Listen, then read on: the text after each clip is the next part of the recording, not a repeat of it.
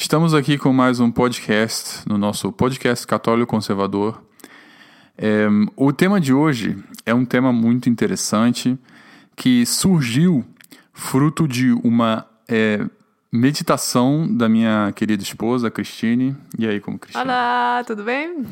Então, a Cristine, ela está participando novamente aqui do nosso podcast e hoje a gente teve uma grande confrontação espiritual, digamos assim, que ela leu o livro, está lendo, na verdade, o livro de Santa Teresa d'Ávila. Então, esse livro é, é um livro muito interessante, muito espiritual e surgiu a partir dessa leitura o questionamento de um assunto muito interessante, muito importante e muito presente no mundo de hoje, que é o tema da diversão. Como o católico, nos dias de hoje, se enfrenta, questiona, se responde, pensa sobre o que, que ele reflete sobre o tema da diversão. Então é, era isso que eu gostaria de entrar nesse momento e tratar sobre isso nesse podcast. Bom, antes de tudo, vamos primeiro saber o que exatamente a minha esposa está lendo, né? Então, Cristine, você poderia dar uma, uma breve, um breve resumo do, de todo o que é o livro e do que, que você encontrou nele? Olá! Então, é o livro da Teresa de Ávila e se chama O Castelo da Alma. E então ela escreve sobre nossa alma, né, que é um castelo e no centro desse castelo é o quarto de, de Deus, né, de Jesus, de Jesus. E um, então, para chegar nesse centro, né, a gente primeiro tem que entrar no castelo. E para entrar no castelo, a gente precisa de umidade, né? E quando a gente consegue ser humilde, a gente consegue entrar. Mas igual a gente fica com todos os nossos defeitos, assim, né? Que os pequenos defeitos, né? Que não são tão fácil de tirar. Aí a gente já chega a parte sobre o que o podcast aqui, que ela diz que um, para chegar no, no, próximo quarto, né, mais perto de Deus, a gente tem que desistir das coisas do mundo, né? A gente tem que ser mais humilde ainda, um, desistir de fama, de riquezas, né? De vaidades do mundo, né? As, as aparentes coisas legais do mundo. Yeah. E aí começou nossa nossa conversa porque eu li tudo isso aí me senti muito mal porque uh, ultimamente eu peguei ânimo de trabalhar num novo projeto meu pessoal que por exemplo inclui coisas que nem tipo viajar que eu adoro né que tipo uma diversão do mundo, né? E eu tava bem animada a fazer isso, eu também quero que tenha sucesso, né? Aí, baseado nisso, a gente meio que começou nossa reflexão, conversa, né? Como a gente, como católicos, né? Porque, obviamente, os santos, né? São uma sempre devem ser um ídolo pra gente, né? Como a gente deve viver, né? Exatamente. Então, a gente se confronta com esse exemplo dos santos e olha na nossa própria vida, no dia de hoje, com tanto entretenimento, com tantas paixões que nós temos por coisas que não são ruins em si mesmas, né? Não é pecado, mas que são o que a gente chama de diversão, né? Por exemplo, você, né, Cristine, você gosta de viajar, você gosta de tirar foto, você gosta é, de estar bonita, de fazer o cabelo, de ter uma, uma roupa bonita. Eu tenho as minhas próprias diversões, eu adoro jogar videogame, né? Isso é uma coisa que eu sempre gostei e acho que eu sempre vou gostar. Isso realmente é uma diversão do essencial, né? E tem outras pessoas que, como diversão, por exemplo, gostam de ver futebol, né? Que o futebol não necessariamente é algo ruim, é pecaminoso, obviamente que não, né? Mas o excesso de futebol, digamos assim, esquecendo a religião, pode tornar isso, né, algo ruim. Então é isso, esse é o ponto central. São exemplos concretos de diversão, são exemplos de paixões que poderíamos levar adiante, né? Como assim como outras pessoas têm a paixão de matemática ou qualquer outra coisa nesse sentido. Eu acho que diante dessa experiência que a, a Cristine me compartilhou, eu falei com ela, né, por causa da, da minha própria experiência pessoal que eu tive como quando eu era religioso, né, que eu fui religioso consagrado da Igreja Católica por 10 anos, como eu já falei em outros episódios. E durante essa experiência religiosa, eu sempre tive esse questionamento dentro de mim. Qual é o papel da diversão na vida católica, na, na vida de um católico, especificamente de um católico que procura ser santo, né? que busca a santidade e que busca a perfeição. Né? Como Jesus falou, sede perfeitos como vosso Pai é perfeito. Então, aonde que entra a diversão nesse mundo da perfeição? Né? E diante disso, eu tive o desejo interior de querer renunciar ao mundo totalmente, né? de querer realmente ser o mais perfeito de todos os santos, digamos assim, né? Só que algumas coisas da minha vida que com as quais eu me confrontei me fizeram perceber, realizar de que a perfeição, apesar de ser sempre a nossa meta, não necessariamente será o nosso caminho nesse momento específico da nossa vida, né? Por quê? Porque existe a limitação, né? a nossa própria limitação. Essa é a primeira coisa que a gente deve perceber. Sem a, a, nós somos seres limitados, não somos deuses, né?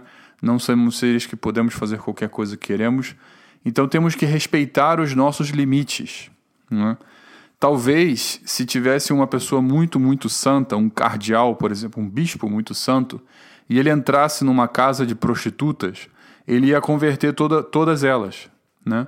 Mas se tem uma pessoa que não é tão santa, que está começando a vida espiritual agora, um cardeal também, um bispo que nunca conseguiu chegar num nível espiritual enorme, e entra nessa mesma casa de prostituição, ele seria o contrário, essa casa seria meio que a queda dele, né? O motivo pelo qual ele pecaria, né? Então, realmente, não é, é possível ver que existem, todos têm os seus limites, e nós temos que ver qual, qual é o limite de cada um, né?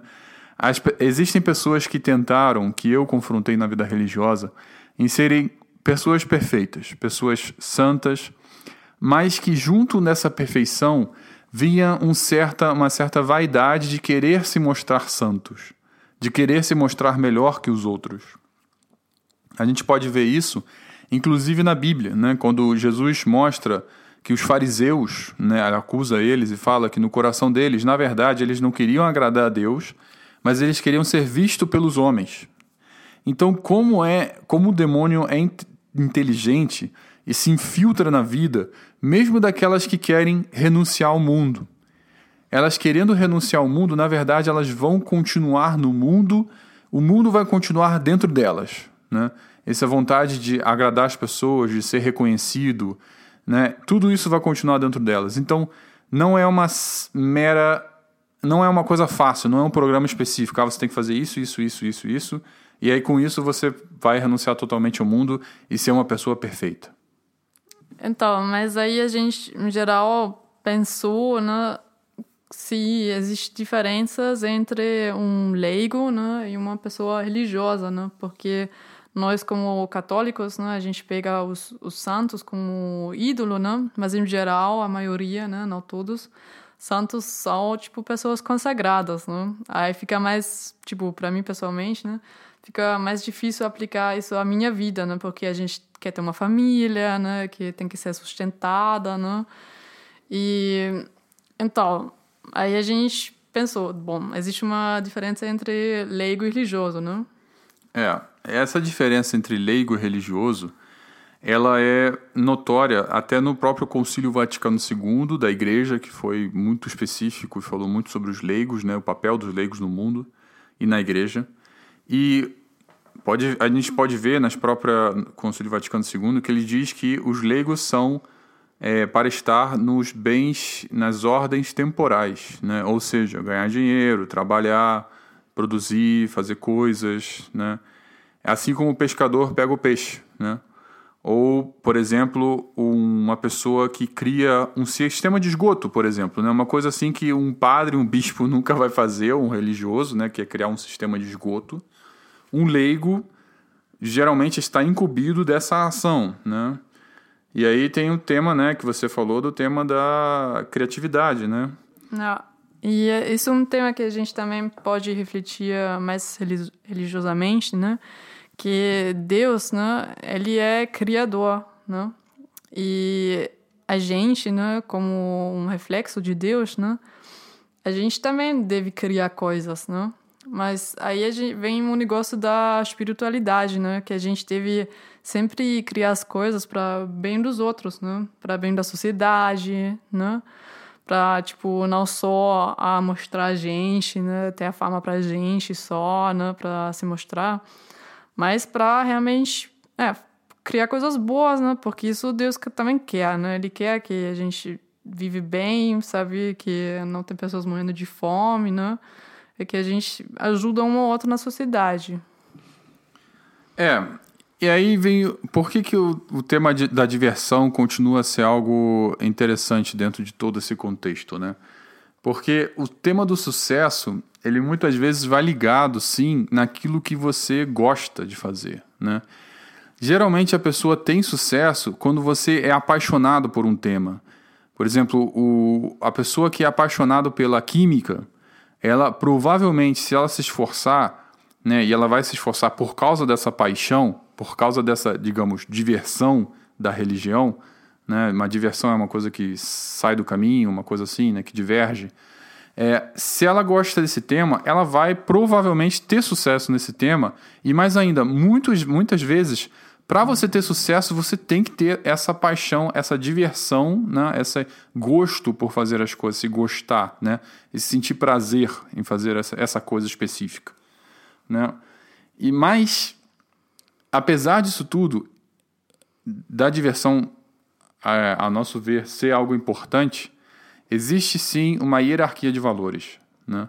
Deve existir sim é, aquilo pelo qual que você vê o que é o essencial e o que não é apesar de você gostar de alguma coisa específica, não necessariamente porque você gosta significa que aquilo é o essencial da nossa vida. Né? Significa que aquilo é o mais importante, que deve estar sempre presente. Né? Por exemplo, é, se, os, se os desejos que nós temos interiores são ruins, eles devem ser rechaçados, né? Eles devem ser, nós devemos ignorar esses desejos e muitas vezes reprimir esses certos desejos para favorecer outros desejos dentro de nós que sim levam ao plano de Deus. Né? Por exemplo, né, um exemplo claro de diversão na Bíblia, na própria Bíblia. Quando os apóstolos estão esperando Jesus, eles estão esperando Jesus no lago depois da ressurreição, Jesus não aparece. E o que, que eles fazem? Eles rezam o dia inteiro, ou eles rezam a noite inteira esperando Jesus? Não. Eles vão e vão pescar. Né? Isso é a diversão deles. Isso é a coisa que eles gostavam de fazer.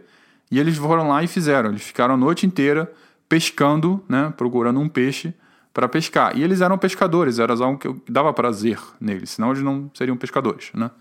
Então, se vocês perceberem, eles, ao invés de fazerem o essencial, que sim é rezar, é algo essencial na vida do cristão, eles foram se divertir, né? eles foram pescar. E Jesus não reprimiu eles. Ao contrário, Jesus falou: ah, então pesca desse lado aqui. Né? E eles foram lá e pescaram os peixes dele. Né?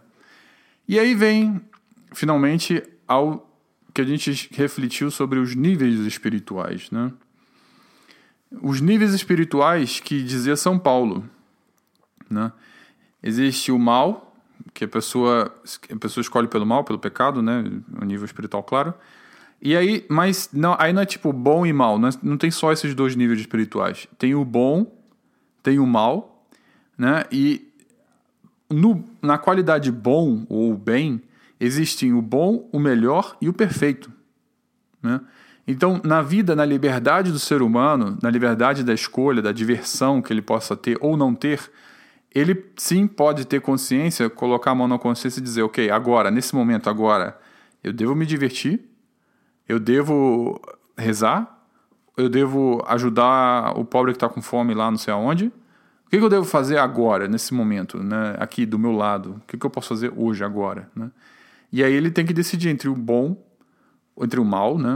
Mal, obviamente, sempre negando o mal, ou entre o bom, o melhor e o perfeito. Então a gente sempre deve procurar o perfeito obedecendo aqueles limites, né, os nossos limites pessoais que nós temos. Isso aí. É, a gente também uh, viu um filme, se vocês não conhecem, muito bom, sobre o São Thomas Moro, né? Santo Tomás Moro. Tomás é. Moro. E achei muito interessante porque ele é um santo e ele é um, um leigo, né? Na verdade. E então, ele, ele vivia a vida dele, né? Mas sempre sendo cristão, né? Rezando com a família, indo para a igreja, né? Sempre sendo realmente um cristão, mostrando para a sociedade também, né? E ele estava bem, ele teve uma casa boa, teve riqueza, é, riqueza até gente servindo ele, né?